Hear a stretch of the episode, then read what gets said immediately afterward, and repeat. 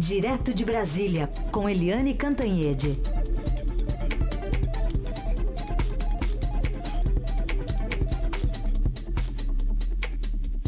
Oi, Eliane, bom dia.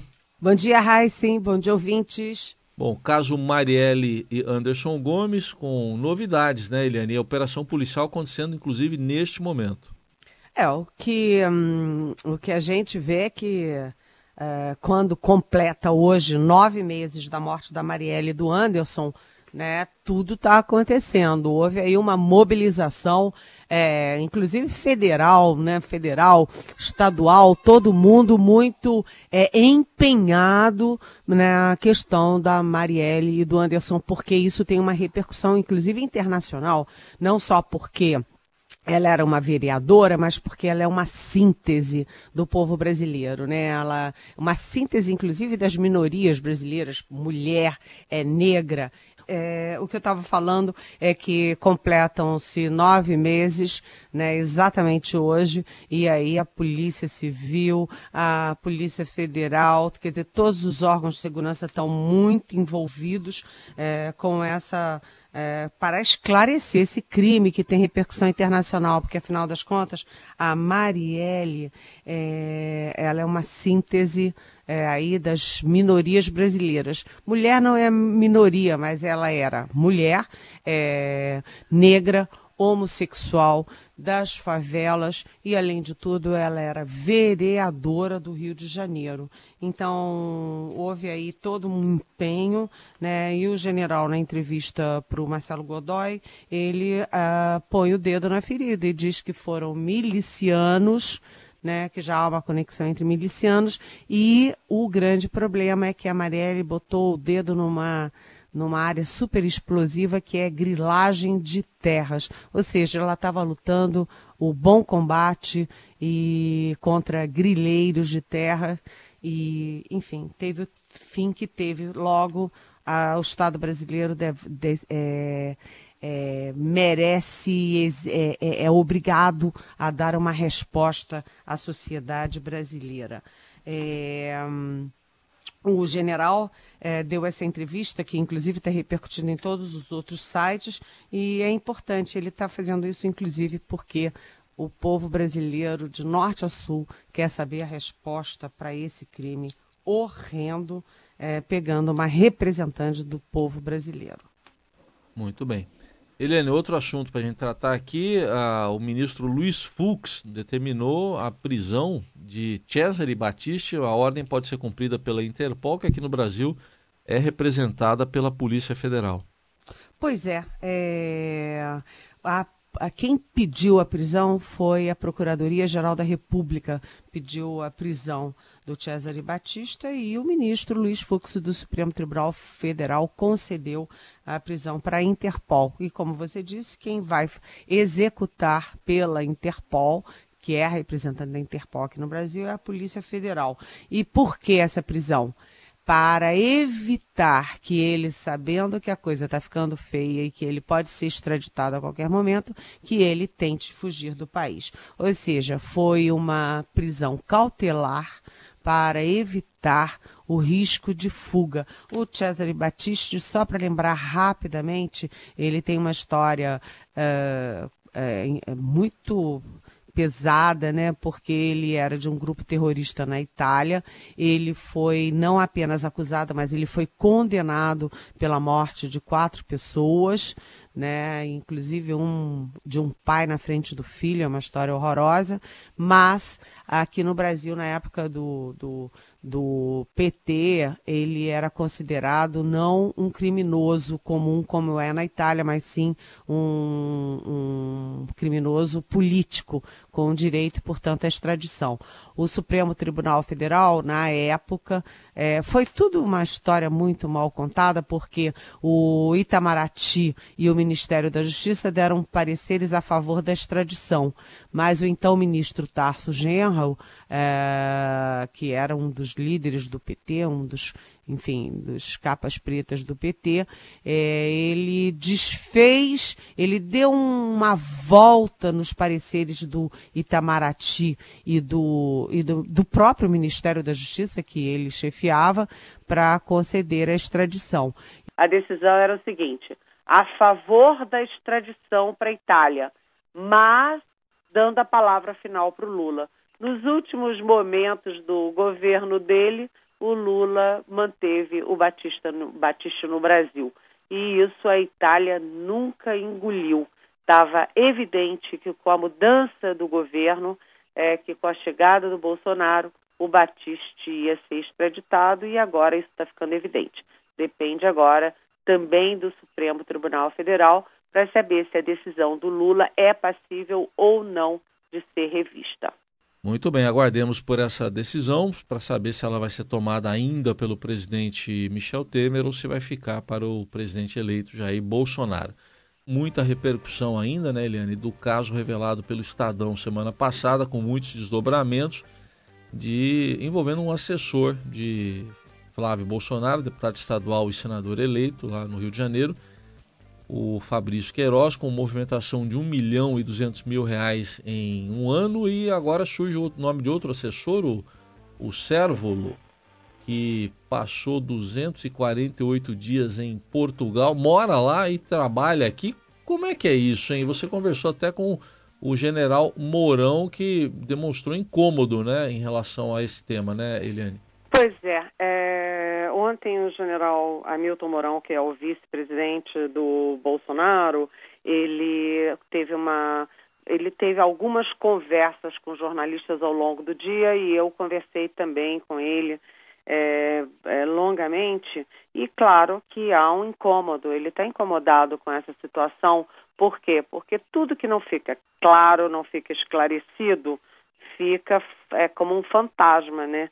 fica aí pairando sobre, é, sobre o novo governo e principalmente porque a família, né?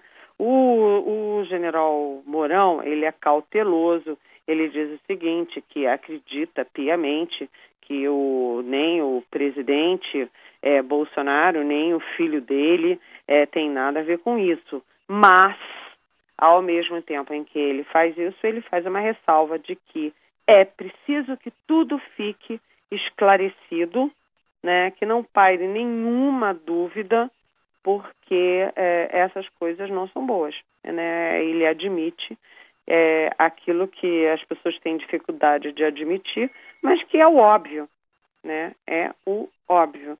Então, o Mourão estava falando não só por ele, mas também pelos setores é, militares que estão é, ali no entorno do, do novo governo. Então, é bom que fique esclarecido. Agora, o que a gente vê, né, Heisen, claramente, é que a Alerj, como tudo no Rio de Janeiro, estava completamente podre, porque é, o foco está no gabinete do Flávio Bolsonaro, porque ele é o senador recordista de votos no país, né, porque ele é filho do futuro presidente da República.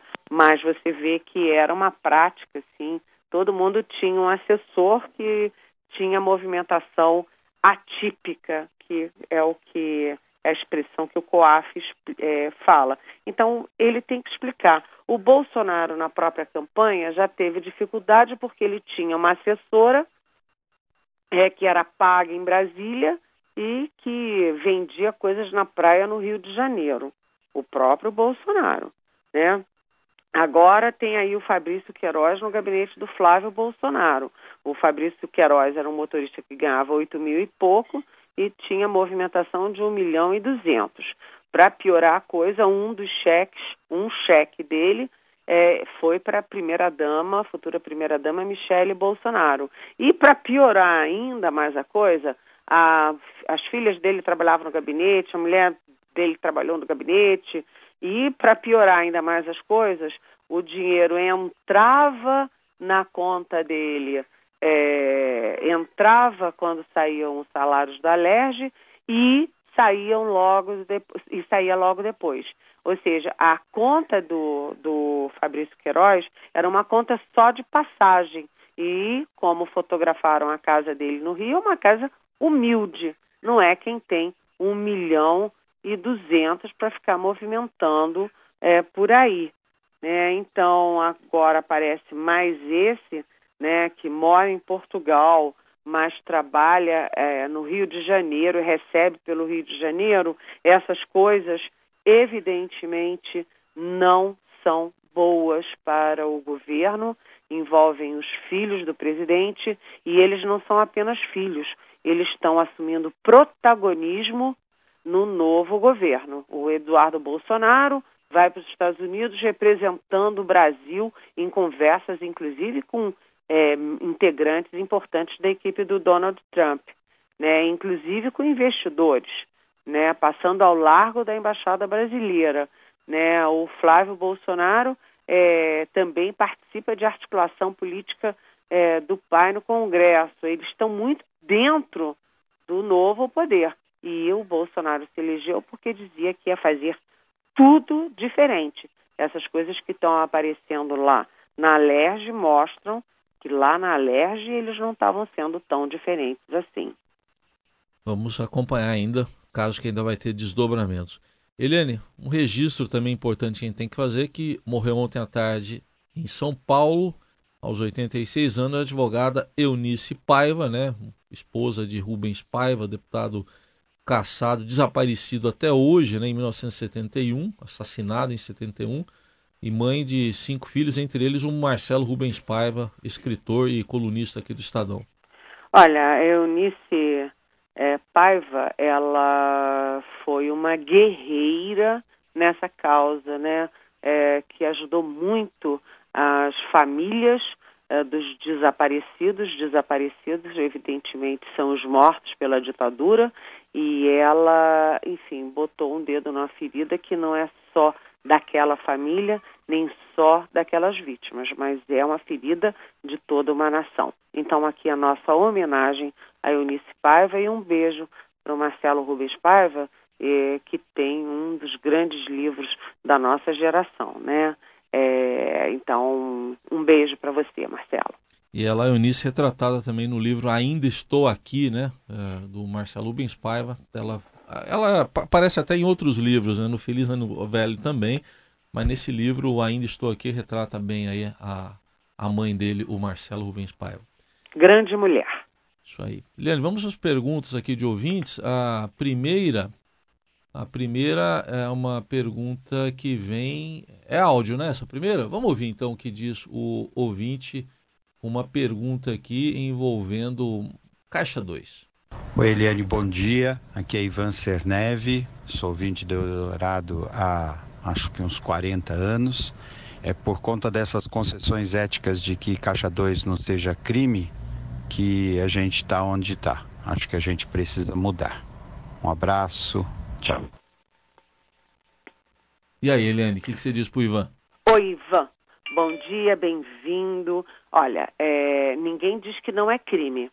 É, o que há é uma gradação para dizer claramente que é um crime de Caixa 2 é um crime eleitoral, a não ser que haja uma conexão mostrando que o Caixa 2 era parte de um esquema, de um esquema de lavagem de dinheiro, de organização é, é, criminosa ou de corrupção, ou de todos três juntos. Né? É um crime eleitoral, tem gradação. Se você pegar o é, que, que é o caixa 2, é o dentista que é, tem um preço com nota e um preço sem nota, é o psicólogo que tem um preço com nota e sem nota, é o médico que tem o preço com nota e sem nota. Vamos dizer assim, é uma cultura errada, mas é uma cultura de alguns setores e era uma cultura da, no setor político, porque nem todo mundo que recebia a Caixa 2 é, desviou, roubou, mas as empresas interesses políticos em não dizer para quem estavam é, financiando campanhas. É, e isso está sendo feito uma triagem o que, separando o joio do trigo. Então é crime, mas é um crime eleitoral, porque se for pegar é, todo mundo da política que fez Caixa 2, olha, é, o, vão ser poucos aqueles que vão poder atirar pedra. Então, o próprio juiz Sérgio Moro, que é um grande líder do combate à corrupção nesse país, isso é inegável, né, reconhecido no mundo todo, ele admite que há gradações e o Caixa 2 fazia parte da cultura. Eu dou um exemplo muito claro. Lá na Bahia, quem, quando o ACM era vivo, né, Antônio Carlos Magalhães, quem queria a, é, financiar a campanha de aniversário dele, não queria financiar em aberto, queria financiar por baixo dos panos, porque sabia que se o Antônio Carlos fosse eleito, como ele acabava sempre sendo, a pessoa que tinha financiado o adversário dele estava lascada para todo sempre. Né? Então, quem defendia renovação, né, quem alternância de poder, financiava via Caixa 2. Então, tem que separar o que é Caixa 2 como instrumento de corrupção do que a Caixa 2 por motivo político. E é isso que eles estão tentando fazer, Ivan. Bom, o tema Caixa 2 continua aqui, é, é, mais uma reflexão em cima disso, você até já comentou, mas é uma reflexão do Antônio, nosso ouvinte lá de Milão. O Antônio todo dia quase manda mensagem para a gente lá da Itália, viu, Eliane?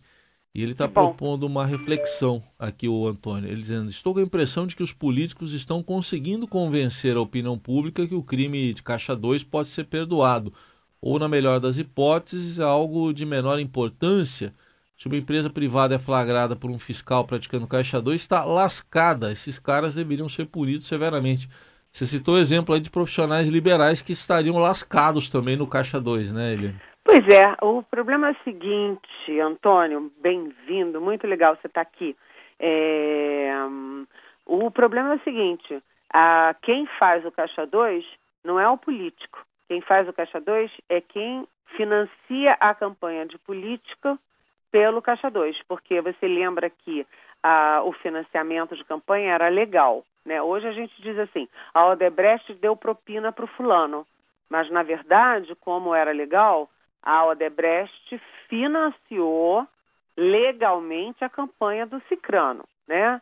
É, o que era propina era propina, o que era financiamento era financiamento legal e o que era financiamento é, Caixa 2 era financiamento Caixa 2. Então são é, nuances e não são os políticos só que veem essas nuances, são os próprios investigadores, são a própria, os próprios membros da, uh, da tropa de choque, choque da Lava Jato, como o próprio juiz Sérgio Moro. Ou seja, é, quem faz Caixa 2 é a empresa. Quem é beneficiário é o político, no caso das, do Caixa 2 de campanha, né? E o que está se tentando fazer é não prender o Congresso Nacional inteiro. Né? Aliás, já que vai ser de Milão, a gente fez no Estadão um, debate tendo dois grandes personagens da Manipoliti da Itália e eles reconheceram que um dos erros foi que a Manipoliti chegou a 22 mil envolvidos e aí esses 22 mil envolvidos engoliram as Manipolites e viu o que que deu, né? Ou seja, é melhor focar nos que são realmente Sim. bandidos perigosos que assaltaram os cofres públicos. Assaltar o cofre público é o grande foco. Aliás, eu gostaria de saber o que, que você está achando aí em Milão dessa decisão do Supremo de mandar prender o Cesare Batista. É. Daqui a pouquinho ele vai estar tá aí, viu? Vamos pedir para o Antônio comentar então com a gente, para quem sabe segunda-feira a gente volta ao assunto, né? Dá tempo ainda uma rapidinho, uma última pergunta. É o Sérgio Noronha. Bom dia, Raíssa e Eliane. Você acha, Eliane, que o Mourão vai pressionar o Bolsonaro para que esse caso do filho dele seja logo resolvido e não seja mais foco? Ou será que a fala dele aí do Mourão de que confia no presidente é verdade e ele está tranquilo? Pergunta o Sérgio. Oi, Sérgio, tudo bem? Olha, ele diz que está tranquilo, mas ele também diz que quer respostas. E como ele diz isso publicamente para jornalistas, o Mourão está, de certa forma, pressionando sim para que haja esclarecimentos. E mais, o Mourão não fala por ele sozinho. Né? O Mourão é um general de exército que acaba de sair no ano passado da, da, do alto comando do Exército, ele conhece o pessoal do Exército, do alto comando, e essa é a posição dos generais, né, da cúpula militar. A cúpula militar não está gostando dessa história. Essa história já tem uma semana e fica pululando, continuam aparecendo dados novos e as explicações que foram dadas até agora foram a, a lá Lula, que é não vi, não sabia e não tenho nada a ver com isso. É, os generais, assim como a opinião pública, não estão gostando dessa história. O, ao, o Mourão, ao falar o que falou, ele está, de certa forma, pressionando sim para que isso fique em pratos limpos antes da posse. Muito bem, aí a participação de hoje de Eliane Cantanhede, direto de Brasília. Olha, o ano ainda está agitado, hein? Tem, tem notícia ainda no 14 de dezembro. Vamos ver como é que vai ser semana que vem, Eliane. Um bom fim de semana. semana que vem vai ser quente também. Vai, né? Até semana que vem. Tchau. Beijão.